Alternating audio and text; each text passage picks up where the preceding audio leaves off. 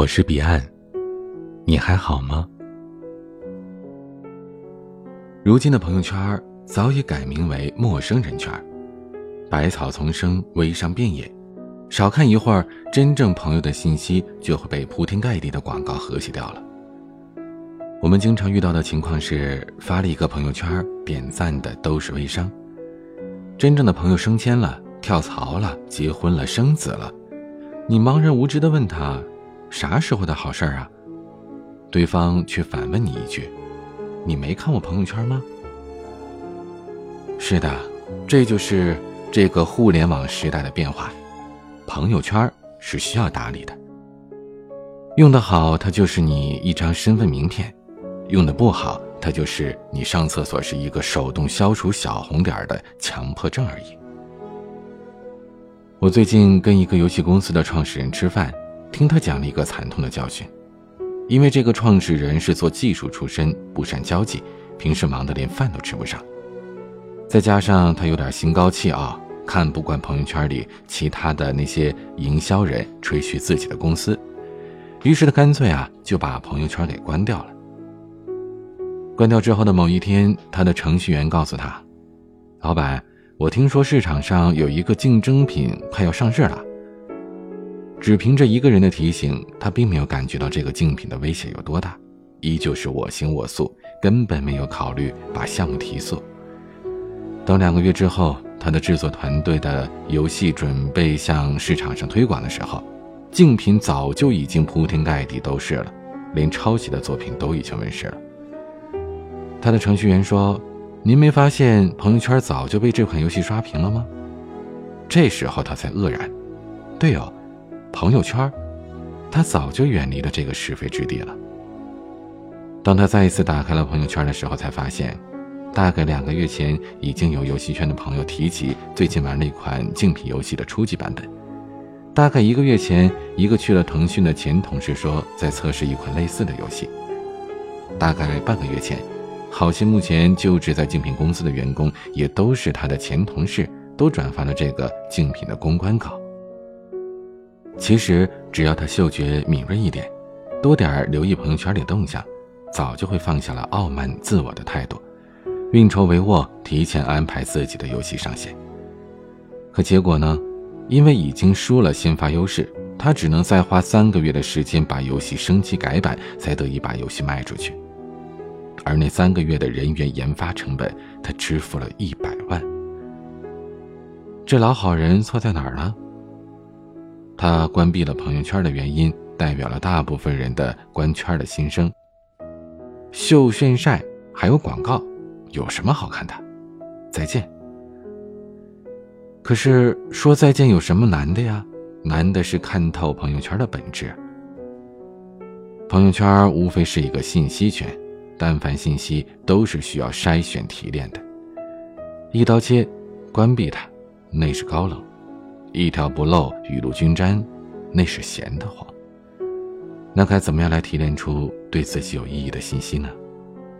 比较有效的方法是按幺五零定律做出选择。英国牛津大学的人类学家邓巴提出过幺五零定律，也就是邓巴定律。这个定律根据猿猴的智力和社交网络推断出。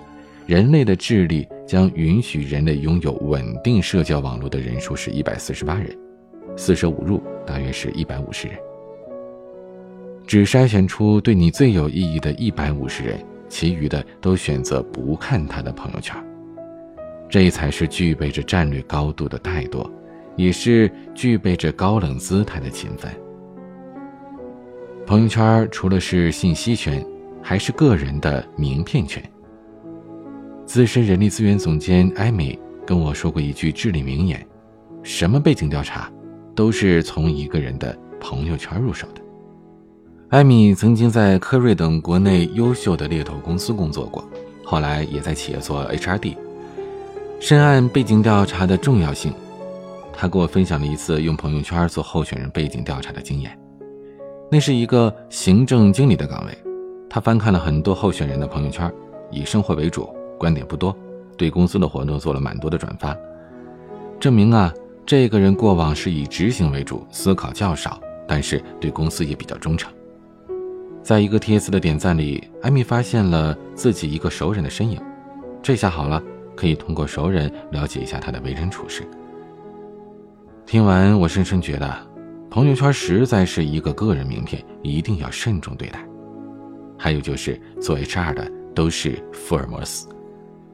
这个福尔摩斯还跟我说过，看一个人的朋友圈，基本就知道他拿多少工资。这么神，我认真的把朋友圈浏览了一遍，发现的确如此。执行层的人，朋友圈都是大写的情绪，哀伤的、高兴的、愤怒的、甜蜜的。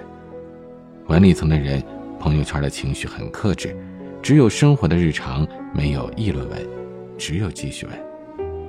而高管层或者创业者，没有情绪，只有观点。如果没有观点，就是自家的广告。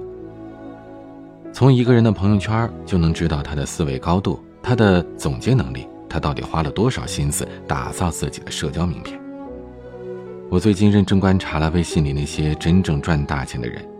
他们或者是一张口就能一个月卖一千万的营销大咖，或者是从零开始打下江山的企业创始人，又或者是掌管几十亿的基金大佬。他们是这样打造自己朋友圈的：原创比例高，转发文章都要带原创的一句话，每条都有观点，偶尔有情绪，倾向于分享观点、认知和经验。看他的朋友圈就知道他是做什么的。让人印象深刻。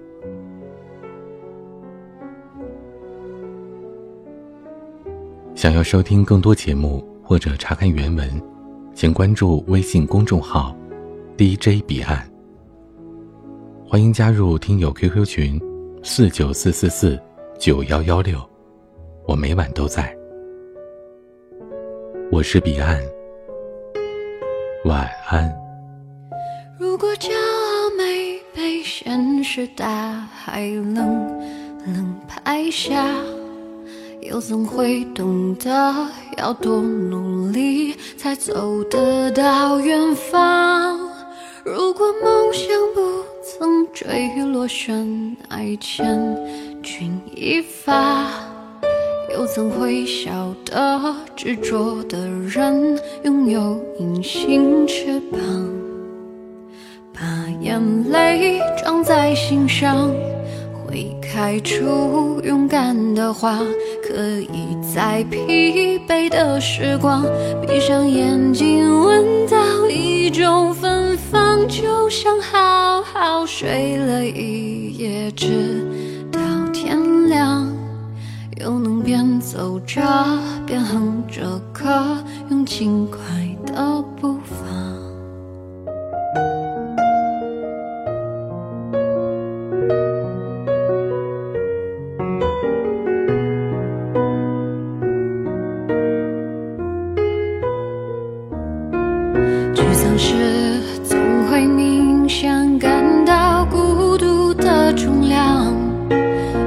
望懂得的人，给些温暖，借个肩膀，很高兴一路上我们的默契那么长，